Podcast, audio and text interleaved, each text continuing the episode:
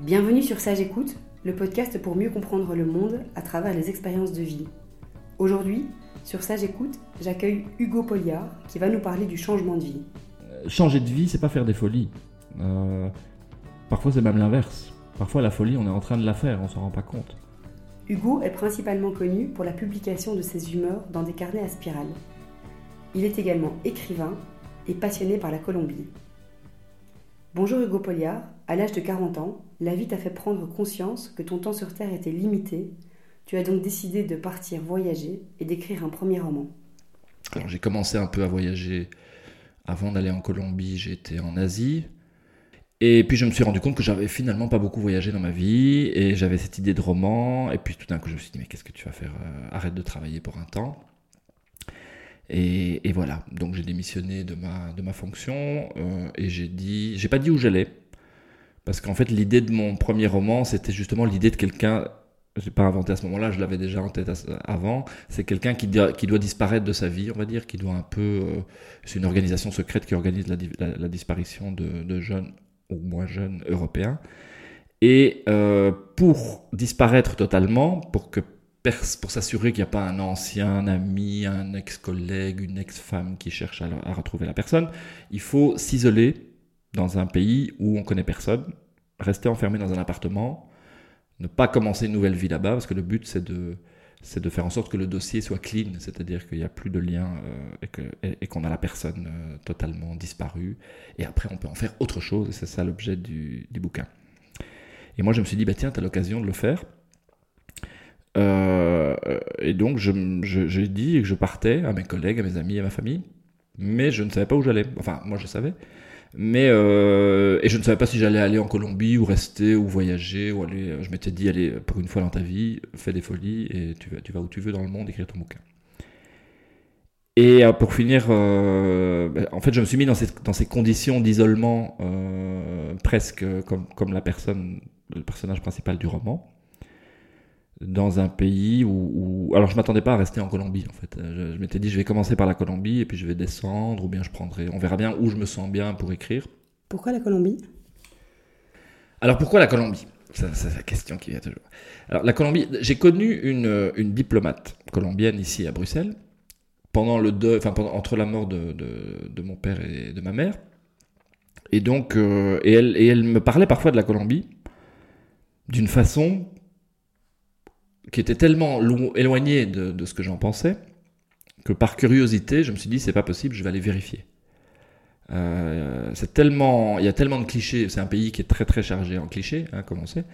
Et donc je me suis dit ça c'est intéressant parce que je veux aller voir sur place euh, si ce qu'on m'a dit est, aussi euh, est, vrai. Et puis je suis resté en Colombie parce que j'étais comme beaucoup de gens qui y vont un petit peu happé par le pays et par, la, par le choc. Euh, euh, et, aussi par cette, Et ça reste un pays, moi, qui, où j'y retourne, je suis retourné beaucoup de fois depuis. Et je, je, ne, je, je, ne permets pas. Enfin, je n'arrive jamais à me dire je vais jamais y retourner parce que j'ai toujours euh, ça dans un coin de ma tête.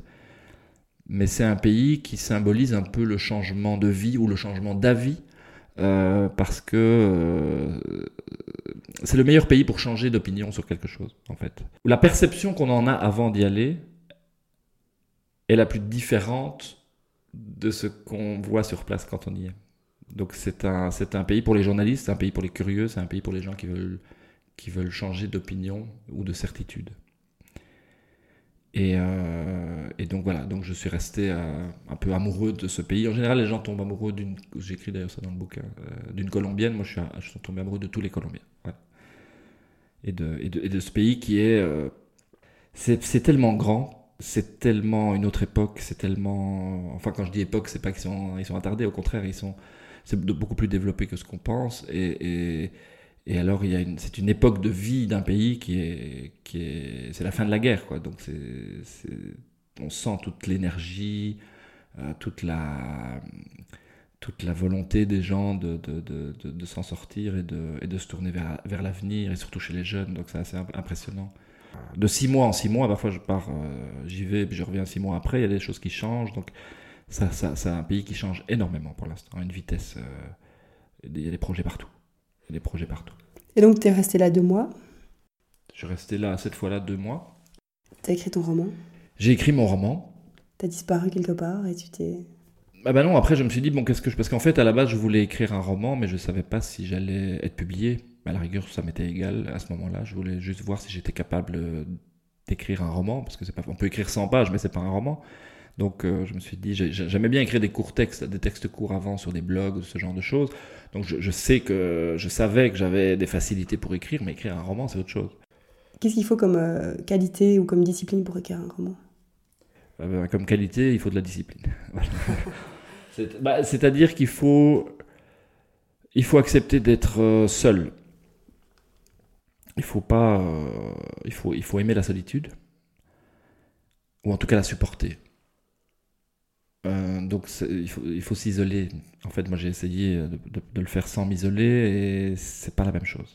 C'est-à-dire qu'il y a des, on n'a pas, le cerveau n'est pas aussi libre en fait, euh, parce qu'il est toujours arrêté par quelque chose ou par quelqu'un, et, donc ça permet pas de, creuser loin dans les idées et donc d'en trouver des, nouvelles ou des, choses un petit peu originales.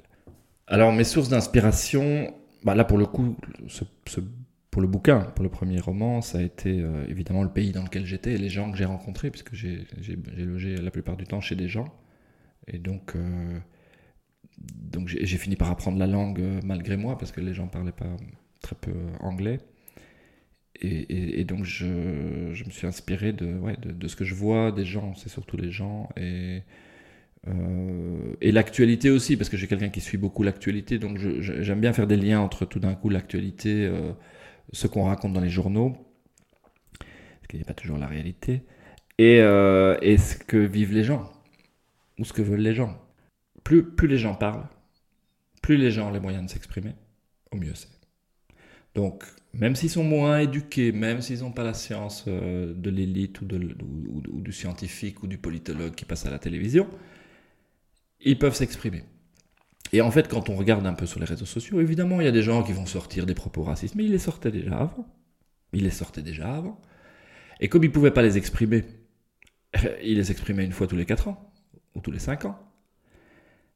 Et au final, aujourd'hui, ils peuvent les exprimer, mais moi, moi quand je vois des propos racistes sur ou des propos violents, etc., ce qui, ce qui m'intéresse, moi, c'est pas le, le commentaire, c'est les 5 commentaires qui y en dessous qui disent, mais non, faut pas dire ça. Et les gens, euh, la communauté, en fait, elle, elle, elle se parle et, celui qui a peur de l'autre ou qui, euh, qui, a de la haine en lui, bah, il trouvera trois à quatre personnes pour lui dire mais non, tu te trompes. Donc je, je moi j'ai confiance en fait. Je, fais confiance à, la, à, la, à la, nature humaine. Je crois que la majorité des gens ne sont pas euh, mal intentionnés. Voilà, ça c'est un peu mon. J'ai un profil comme ça. je pense qu'il y a aussi une nouvelle génération qui arrive sur le marché du travail et qui qui a changé de vie euh, dès le début. Moi, moi j'ai rencontré des gens, un, type de 25 ans, un Irlandais, je crois. Et donc, ce jeune Irlandais euh, de 25 ans me dit J'ai tout plaqué. Et donc, je me suis dit Mais t'as plaqué quoi exactement euh, Voilà, donc, c'est, donc je pense que c'est aussi dans la mentalité de la génération, je je vais pas dire le terme génération Y, parce que je supporte pas ce truc, mais c'est vrai que les plus jeunes maintenant qui rentrent dans le marché du travail n'ont pas les mêmes n'ont pas les mêmes attentes, n'ont pas les mêmes promesses aussi. Le changement est moins euh, dramatique parce qu'ils savent bien que les choses évoluent et changent plus vite peut-être qu'à notre époque ou certainement qu'à l'époque de mes parents. Donc, pour ces gens-là, et je pense qu'ils ont amené aussi cet esprit-là de dire, bon, euh, est-ce que le boulot c'est vraiment tout? Euh, est-ce que je dois pas essayer de, faire ce que j'aime? Parce qu'on voit ça beaucoup, euh, essaye de faire ce que tu aimes et finalement ça pourra devenir ton métier. Parce que, voilà, donc je pense que c'est un peu ça qui déteint sur tout le monde. Après, le fait que, que les gens changent de vie vers 40, 50 ans, je pense que ça a toujours existé. Sauf qu'à l'époque, à la rigueur, c'était plus négatif. En général, les gens euh, à 40 ans, 45 ans, ils s'achetaient une décapotable et ils divorçaient et, ils sortaient avec une, jeune, une plus jeune. Ici, vous avez des gens qui changent de vie sans forcément tout remettre en question, mais qui simplement se recentrent sur eux-mêmes ou sur, leur, sur leurs envies, sur ce qui les rend heureux. En fait, euh, enfin moi, c'était mon, c'est mon sujet parce que c'est le sujet du bouquin, du premier. Euh, en fait, on va retrouver ça dans tous mes bouquins, parce que là, je, vais sortir le troisième en juin. Euh, c'est un peu le changement de vie, le changement d'avis, enfin comme je disais, le, le changement de perspective. Et ce qui est intéressant, c'est que quand on enlève un élément, on change un tout petit élément, on commence à voir les choses autrement. Et puis on se dit, ah mais si je peux changer ça, je peux changer ça. Et donc en fait, on, se retrouve libre. Moi j'ai connu ce moment-là. Après, il faut voir ce qu'on en fait de la liberté, parce que je ne suis pas encore sorti de ce truc. Mais on a une liberté incroyable. Et euh, enfin, dans mon cas, j'ai eu la chance. Il y a des gens qui n'ont pas la liberté parce que euh, financièrement, moi j'ai eu encore de la chance à un moment donné, j'ai pu me permettre de, prendre quelques mois de pause. Mais tout le monde n'a pas cette chance-là. Donc après, je peux pas. Si j'avais eu des enfants, euh, une maison à payer, peut-être que j'aurais pas pu faire ça, ou ça me serait pas venu à l'idée. Mais c'est clair qu'on a des choix et on a, on a, on a la possibilité tous de changer. Ça veut pas dire qu'il faut tout foutre en l'air. Euh, et puis il y a des gens qui n'ont pas besoin de changer parce qu'ils sont très bien. Euh, pas, je suis pas en train de prôner le changement absolu, enfin à tout prix. Mais c'est vrai que quand on change un petit truc, et c'est le plus dur en fait, c'est de faire le premier changement. C'était quoi ton premier changement? Alors moi c'est un peu, euh, c'est un peu marrant parce que, mais, mais, en même temps c'est la, la, la, la, vérité, c'est que j'ai vendu ma voiture, tout simplement. Et pourquoi c'était un, bon, c'est un petit truc et un grand truc en même temps, parce que c'est vrai que j'étais un accro, j'étais un typique bruxellois à l'époque, accro à sa voiture, j'allais chercher mes, croissants en voiture au bout de la rue. Et donc, l'idée de vivre sans voiture ne m'avait jamais été euh, amenée à l'esprit. Puisque euh, dès que j'avais eu 18-20 ans, on m'avait dit il faut une voiture. Ah ouais, mais j'avais pas réfléchi pourquoi il fallait une voiture, donc j'avais une voiture. Et puis tout d'un coup, je me suis dit comme je vais voyager, je sentais que j'allais avoir envie de voyager. Je me dis, mais qu'est-ce que je fais? J'allais voyager, laisser une voiture en bas de la rue euh, qui va collectionner les amendes. Et puis en plus, ça coûte cher une voiture, donc si tu arrêtes de travailler, il faut, il faut la vendre. Et il m'a fallu un certain temps. Et hum, psychologiquement, parce que chaque fois, je me disais, oui, mais attends, mais si tu vends ta voiture, comment tu vas faire pour faire ça? Comment tu vas faire pour faire ça? Comment tu vas faire pour aller sur un coup de tête à la mer comme tu faisais dans le temps, à 2h du matin? Et puis là, j'ai réalisé que je l'avais plus fait depuis longtemps. Euh, donc je me suis dit, mais en fait. Euh, et à un moment donné, je me suis dit, bon, vends-la. Vends-la et puis tu verras. Et tu te forceras et tu verras. quand tu seras confronté au problème de j'ai pas de voiture, comment je fais Tu aviseras. Au pire, tu en rachètes une. Et en fait, ce moment n'est jamais arrivé. Euh, c'est même au bout de 2-3 mois, je me suis dit, mais pourquoi j'ai une voiture Qu'est-ce que j'ai fait avec cette voiture pendant 10-15 ans? Pourquoi j'ai englouti euh, des milliers, des milliers, des milliers d'euros? Pour avoir quelque chose, pour me déplacer vite, mais pour aller où? Qu'est-ce que j'en ai fait? Donc voilà, donc après je me suis dit, mais oui, c'est un petit changement, mais alors après, ce changement-là fait que, en fait, la première chose qu'on découvre quand on, a, quand, on a vendu sa voiture, qu'on n'a plus de voiture, c'est son propre quartier. Mais quand on n'a plus de voiture, on marche, on fait le tour du quartier, on va chercher le truc, on est beaucoup plus à, à pied. C'est ce que tous les Bruxellois sont en train de vivre maintenant, parce que toutes les grandes villes du monde sont en train de redécouvrir ce bonheur. Mais, mais, euh, mais c'est vrai qu'on voit les choses différemment. On prend plus les transports en commun. Et quand on prend plus les transports en commun, qu'est-ce qui se passe? On rencontre des gens. On entend des gens. On entend les histoires, on entend les... Et donc, surtout quand on veut écrire et quand on veut s'inspirer de ce qu'il y a autour de soi, on est beaucoup plus connecté, on va dire, à la vie réelle quand on n'a pas de cette espèce de d'armure euh, métallique qui est, est lourde d'ailleurs, qui est la voiture. Donc voilà, c'était un petit changement. Mais pour être, on va dire, euh, complet, le vrai changement, c'est quand j'ai vu ma belle-sœur, en tout cas mon ex-belle-sœur, et elle me dit, euh, ça fait deux ans que tu me dis que tu vas aller, euh, que tu vas vendre ta voiture. Tu m'en avais déjà parlé à l'époque. Elle m'a dit, fais-le, fais-le. Vends ta voiture, qu'est-ce que tu, pourquoi tu, ça fait deux ans que tu me dis ça. Tu vas vendre ta voiture, tu n'as pas besoin de voiture. Ben, vends-la. Et puis tu verras ce qui se passe. Et donc voilà, tout ça pour dire, le vrai changement, c'est de commencer à écouter les autres. C'est écouter les conseils des autres. Parce qu'évidemment, une fois qu'on n'a plus de voiture, on se dit, je, me sens beaucoup plus léger, beaucoup plus, euh, je peux voyager plus. Et donc on voyage plus. Et puis voilà, et c'est une sorte de, de spirale. de spirale, quoi.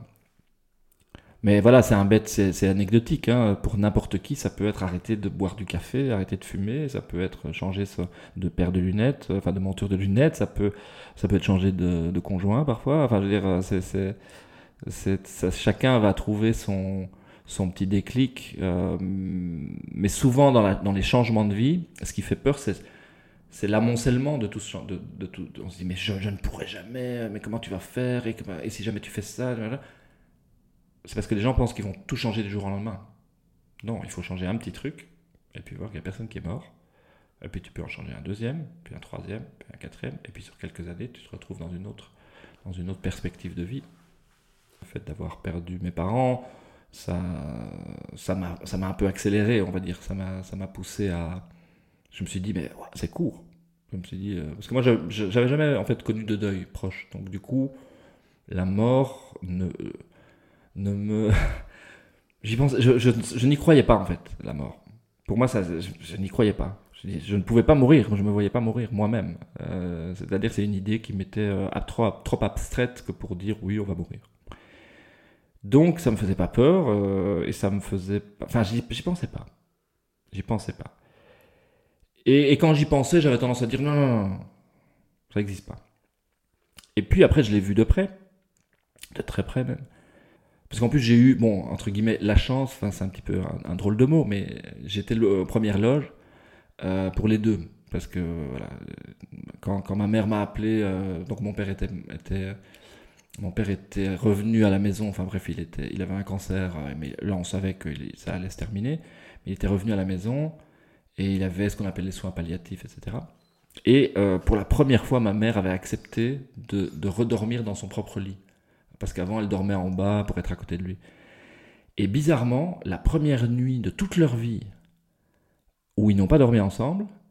Euh, elle m'appelle évidemment, parce que c'est moi qui avais insisté. Je lui avais dit, mais tu dois arrêter de. Tu, dois, tu vas t'épuiser, tu vas te rendre malade toi-même. Et donc, il faut que tu, que tu ailles dormir dans un vrai lit, parce qu'elle dormait sur un canapé à côté. Et là, elle a craqué, elle me dit, écoute Hugo, viens, viens à la maison, euh, viens dormir ce soir, parce que euh, il faut que je me repose. Je dis, pas de problème, j'arrive. Et ça, ça, va pas être un moment facile. Mais alors j'avais vu des amis avant et je m'étais parce que bon, je vais pas rentrer dans les détails, mais quand on quand une personne est en soins palliatifs, il est sur un lit qui fait du bruit parce que ce sont des lits qui bougent en permanence pour éviter que le corps s'abîme parce qu'on peut pas rester sur un donc c'est un lit qui fait qui se gonfle et qui se dégonfle donc c'est un peu un peu morbide ce que je raconte mais c'est la réalité et quelqu'un qui, qui s'apprête à mourir est parfois bruyant aussi. Et donc, j'étais un peu stressé par cette, euh, nuit-là, donc j'avais bu deux trois bières avec mes amis, et en me disant, moi je dormirai bien, voilà. Et pour finir, j'ai été réveillé par le silence.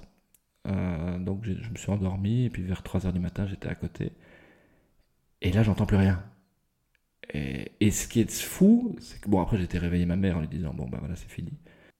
Et donc, sur ce moment-là, alors après, c'était c'était. Euh, mais du coup, après, je l'ai vu du coup physiquement. Donc j'ai vu un corps devenir froid, enfin ce genre de choses. Et, euh, et, avec ma mère, huit mois plus tard, euh, ça va être sympa le podcast. Hein. Je, désolé pour l'ambiance. Donc avec, ma mère, huit mois plus tard, c'était la même chose parce que là, on a, on a, on a dû un peu provoquer parce qu'elle était dans un, dans un coma qui, avec des dégâts dans le cerveau, etc. Enfin, je vais pas rentrer dans les détails, mais donc on ne pouvait plus, on n'avait plus d'autre choix donc là aussi, parce qu'on parle de l'euthanasie, euh, ça, me fait, ça, me fait, rire parce que c'est très. Et donc, mais moi, j'ai pas peur de parler de ça. Donc, euh, c'est très concret. Et, je trouve que quand on en parle dans les journaux, on n'en parle pas assez concrètement. L'euthanasie, on imagine, oh, on coupe le fil. non, ça prend un temps fou.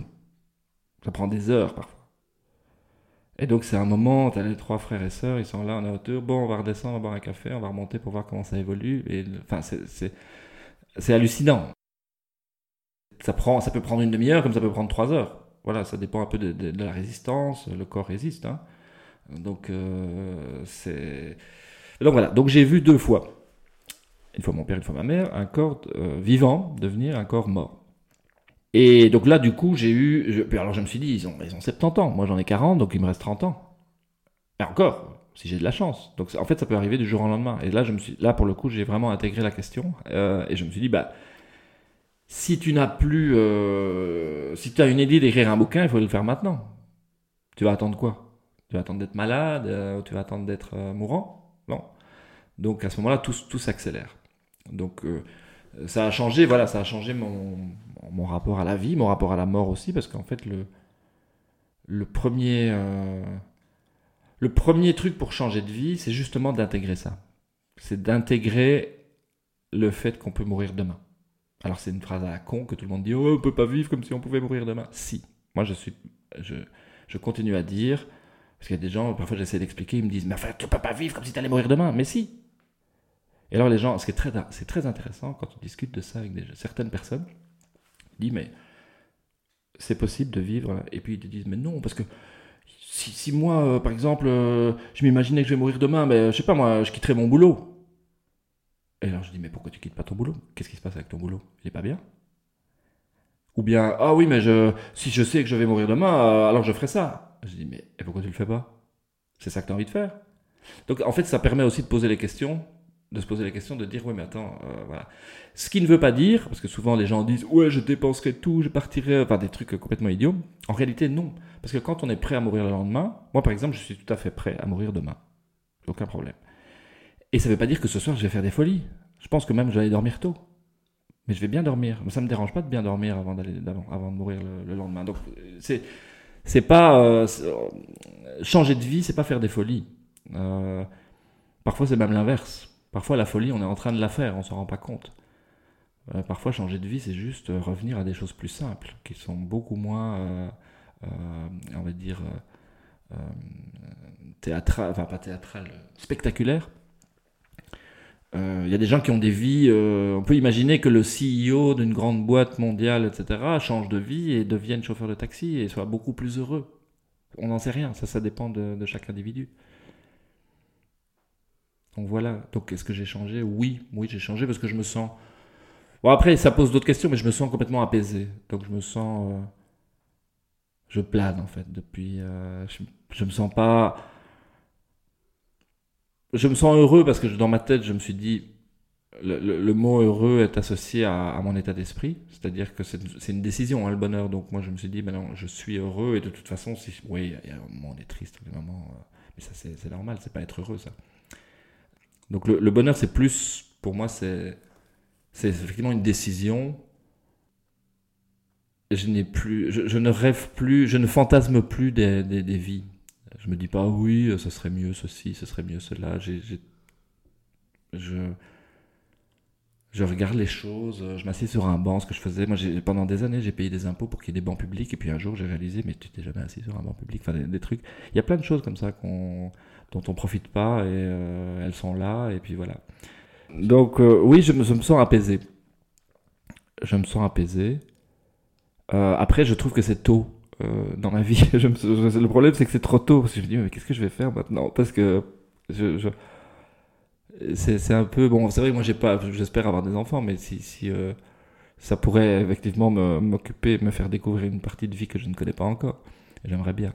Mais, euh, mais pour ce qui est de, de, du reste, les carrières, les machins, j'ai parfois mon épouse qui me disait Ah oui, mais tu sais, Hugo, t'es écrivain, mais si tu, tu parles je sais pas combien de langues, tu pourrais, si tu avais pu, si tu avais, si tu pourrais. T'aurais pu devenir, t'aurais pu être chef d'entreprise. Je m'en fous complètement. je veux dire, euh, oui, je serais, et quoi, je serais pas là, je serais pas à la maison, je serais au bureau en ce moment, en une réunion, en train de discuter. je regrette rien, en fait, moi, c'est ça le truc aussi. C'est je regrette rien. Et alors, depuis le 1er janvier 2018, je ne sais pas pourquoi. Euh, parce que j'ai eu de, beaucoup de questionnements en 2016-2017, j'ai écrit. Mais alors, depuis le 1er janvier 2018, je m'en souviens euh, à minuit pile ou à 1h du matin, je ne sais pas pourquoi, je me suis dit maintenant, tout va aller mieux. Enfin, tout va. Parfois, j'ai les idées noires. Tout le monde on peut avoir les idées noires et dire ah, ça va pas, il y a ça. Et puis, très vite, ça me reprend en me disant mais non, tu sais très bien tu sais très bien que 2018, en tout cas 2018, c'est une bonne année. Je ne sais pas pourquoi, et c'est vraiment une énergie, hein. j'ai l'impression que c'est un truc qui vient d'ailleurs. Je m'inquiète pas du tout. Je ne sais pas ce qui va se passer, je ne sais pas où je serai dans trois mois, mais je ne m'inquiète pas du tout. Tu connais l'allocation universelle? Oui. Ouais. L'allocation universelle, c'est quoi? C'est un truc 1000 euros, euh, ça dépend des pays, des propositions, etc. Moi, ce que j'ai fait, euh, bon, d'abord, j'ai travaillé l'année passée, en 2017, j'ai travaillé. Euh, en 2016, j'avais arrêté. Là, pour l'instant, j'ai de nouveau arrêté. Et quand, quand je ne travaille pas, je sais que je ne gagne rien. Bon, en tout cas, je, fais un peu de consultance en communication, donc j'ai quelques clients. Je fais un peu de télé, euh, je suis un peu défrayé. Je fais un peu d'écriture pour lesquelles je suis payé. Mais c'est relativement rare, donc c'est pas, je suis pas dans un salaire fixe sur lequel je peux me reposer. Évidemment, tout ce qui est euh, artistique, n'est pas très euh, rentable au niveau financier. en tout cas quand on est débutant ou qu'on n'est pas un best-seller mondial, on va dire. Mais donc je vis de, je, me suis octroyé à moi-même une, une, une, allocation universelle, on va dire. C'est-à-dire qu'en gros, bah, je sais que je gagne pas beaucoup, donc je vis avec moins.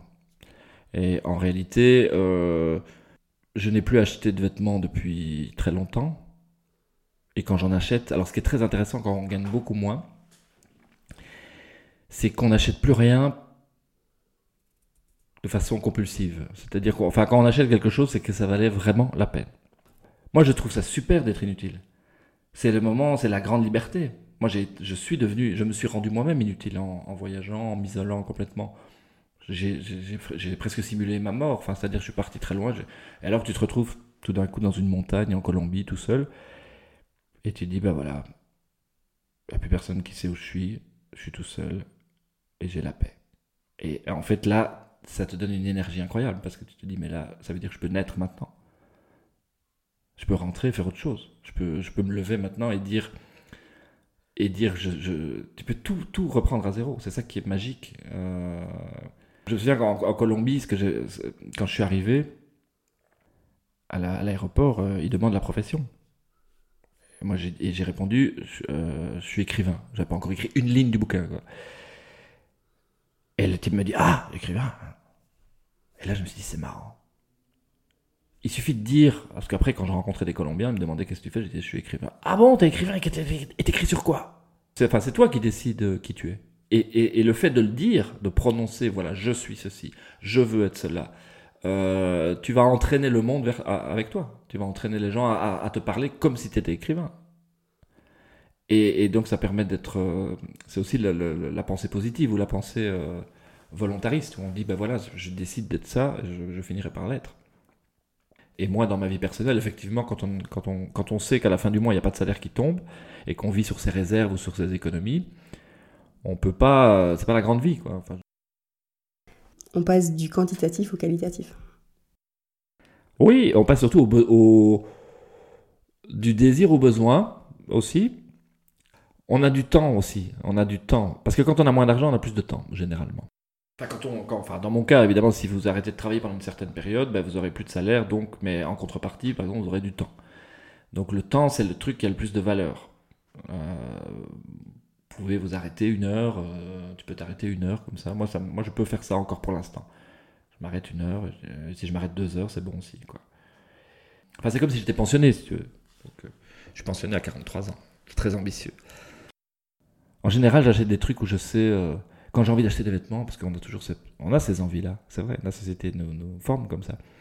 Des fois, je me dis, ah, j'ai envie d'acheter, j'ai envie d'acheter un vêtement, euh, j'ai envie d'aller faire du shopping, mais en fait, j'ai rien à acheter, donc je suis un peu embêté.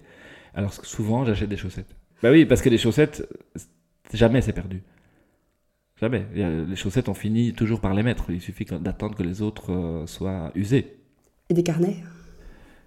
Et des carnets. Genre... Ah oui, la dernière chose que j'ai acheté, c'était effectivement un carnet à, à Namur. C'est une belle transition pour parler de tes carnets, non? Il y a un petit côté grisant, non? D'avoir 22 000 followers? Non, ce qui est, ce qui est marrant, c'est pas vraiment grisant, mais c'est pas tellement le nombre de followers. Le nombre de followers, ça a plutôt tendance à m'inquiéter.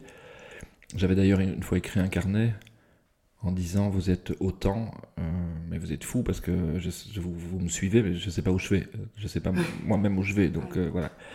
Et c'est un peu ça, c'est que des fois je me dis, bon, t'as 22 000 personnes qui te suivent, mais tu sais pas où tu vas. Enfin, je veux dire, qu'est-ce que tu vas en faire? Donc euh, voilà, j'écris des carnets, j'écris ce qui me passe par la tête parfois. Alors ce qui était marrant, c'est, c'est effectivement, c'est plus fascinant, c'est le, le pouvoir en fait de, de, de, ces médias sociaux, la puissance, parce que c'est, c'est... je me souviens d'une fois j'avais écrit, euh, j'étais à la maison, et j'étais pas seul et j'écris un truc qui me vient tout d'un coup, on regarde, la télé ou je sais plus, et tout d'un coup il y a une idée qui me vient, je fais la vite la photo, pop, ça dure une, 10 secondes. Et puis je continue à discuter, euh, et puis je reprends mon téléphone 20 minutes après, mais tout d'un coup je vois 500 likes en 20 minutes. Parce que c'était vraiment le sujet, un sujet qui était tombé au bon moment. Enfin, vous avez toutes sortes de critères qui font qu'une publication Facebook fonctionne ou pas. Et là, c'était le football, donc c'était euh, tout le monde était devant la télé, et c'était la Coupe du Monde. Et du coup, je vois ça, et je vois qu'est-ce qui se passe? Je vois le téléphone qui. Il y avait des, likes partout. Et je dis à ma compagne à, l'époque, je dis, euh, c'est quand même fou. Parce que je voyais le nom, on voit le nombre de personnes qui ont vu le truc, qui ont vu le post déjà. Pas ceux qui l'ont liké, mais ceux qui l'ont vu apparaître. Et euh, c'était, je crois, 50 000 ou 60 000 ou 70 000, mais en quelques, en quelques dizaines de minutes. Et, euh, et ce- c'est arrivé, ça a, dépassé le million parfois, ou 2 millions, c'est arrivé. Et, et c'est ça qui, qui est fascinant. Ça, c'est fascinant parce que je, je- Enfin, moi, je, je travaille dans la communication, donc euh, le phénomène de communication m'intéresse. Et je disais à ma compagne, je dis, tu te rends compte que je viens d'écrire un truc sur un bout de papier dans le salon pendant qu'on regardait la télé et il y a 70 000 personnes qui l'ont vu. C'est hallucinant, en fait. Par rapport à ce qu'on connaissait il y a 20 ans, c'est juste... euh, Mais après, alors, la question, c'est toujours qu'est-ce qu'on va en faire? Et ça, j'ai pas encore tout à fait répondu. Mais est-ce que tu cherches à avoir des likes? Non, je cherche à divertir. Euh, si on. bah, fatalement, ce sont des likes. En général, quand les gens sont contents et qu'ils sont divertis, que ça les fait rire, eh bien, ils like. Et donc, euh, après, les gens qui suivent, c'est parce que c'est partagé. Alors, euh, ils, sont. euh, comme c'est partagé, les gens découvrent, etc. Donc, fatalement, oui, on cherche de l'audience. On cherche à, toucher. c'est comme quand on écrit un, un roman. Bah, L'idéal, ce serait d'être un peu lu, quand même. C'est ton cas?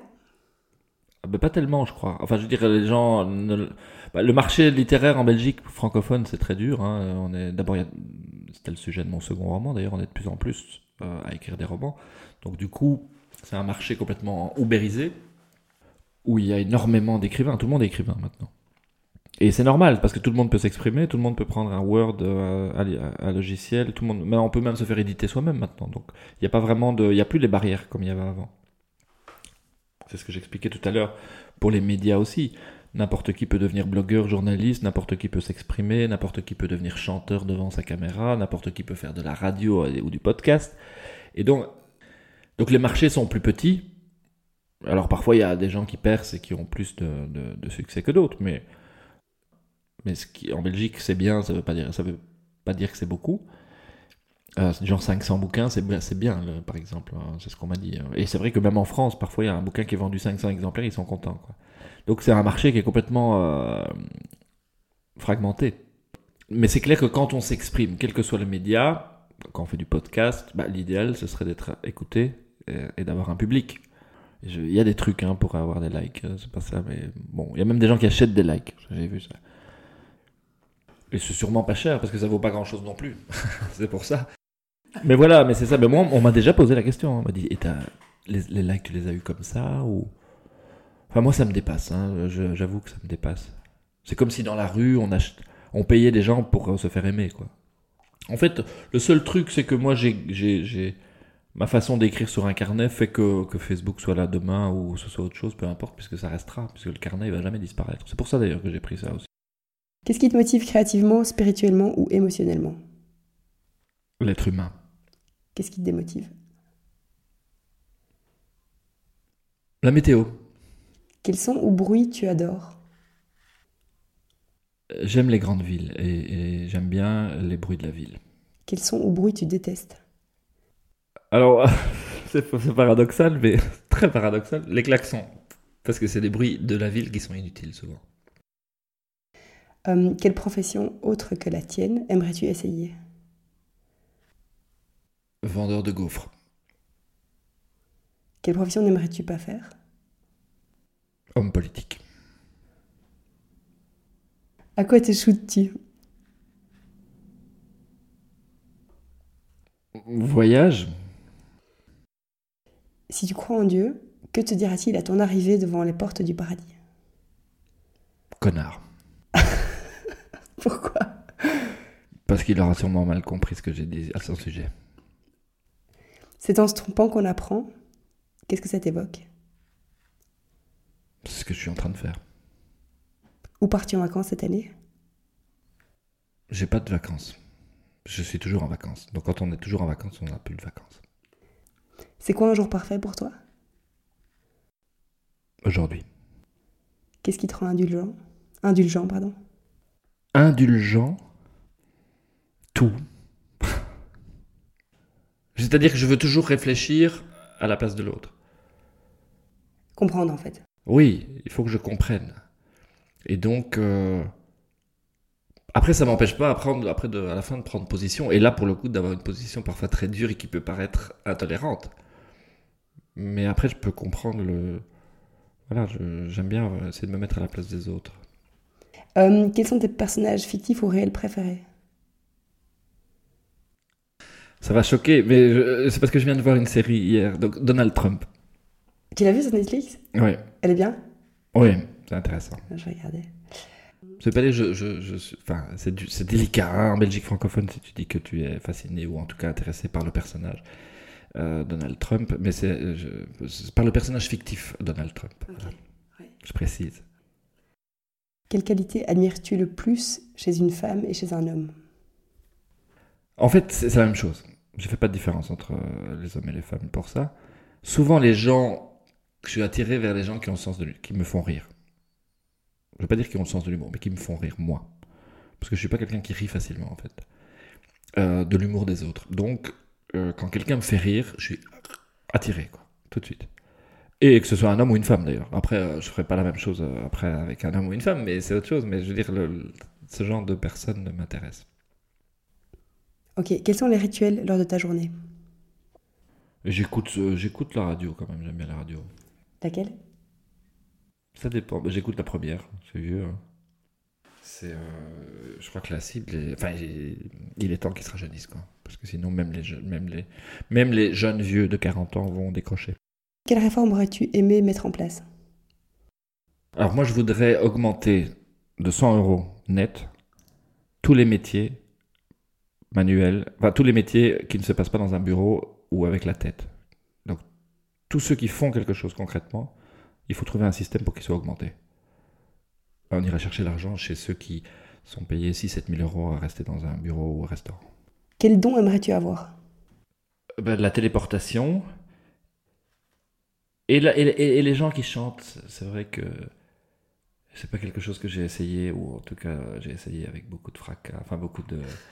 Je sais que c'est pas, je sais que c'est pas une bonne idée. Donc du coup, euh, les gens qui ont des belles voix et qui chantent, ça, ça, m'impressionne quand même. ça- je suis un peu jaloux.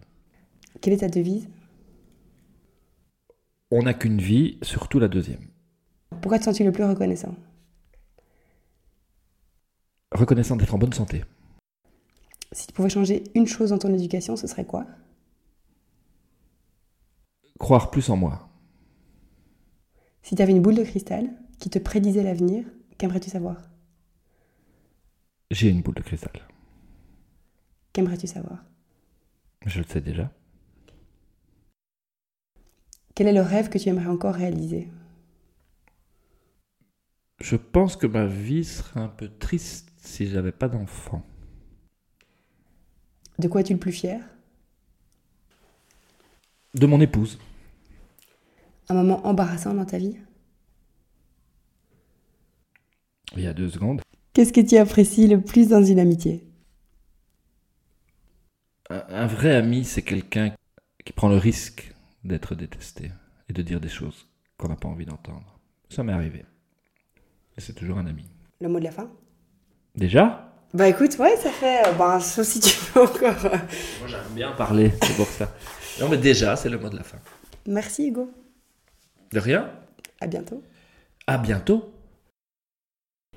Merci à vous d'avoir écouté jusqu'au bout. Si cet épisode vous a plu, abonnez-vous sur SoundCloud. Vous pouvez aussi commenter, liker et partager le podcast pour donner l'envie à d'autres gens de l'écouter. Merci et à bientôt.